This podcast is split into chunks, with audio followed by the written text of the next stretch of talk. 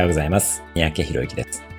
先日、10年以上不眠症で悩んでいる方がいらっしゃいました。私たちの中国語のスクールのご受講生です。その方に不眠症に対するアドバイスをしたところ、その日から治ったということがありました。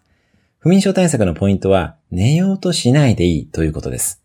睡眠は脳と体を休めることにあるので、たとえ眠れなくても脳と体を眠っているのに近い状態に持っていけばいいということですね。まずは眠れなくてもベッドで横になります。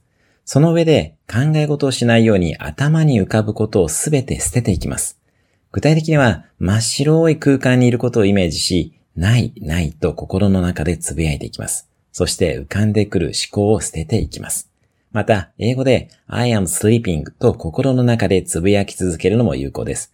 1時間でも2時間でも続けて脳を休ませてあげてください。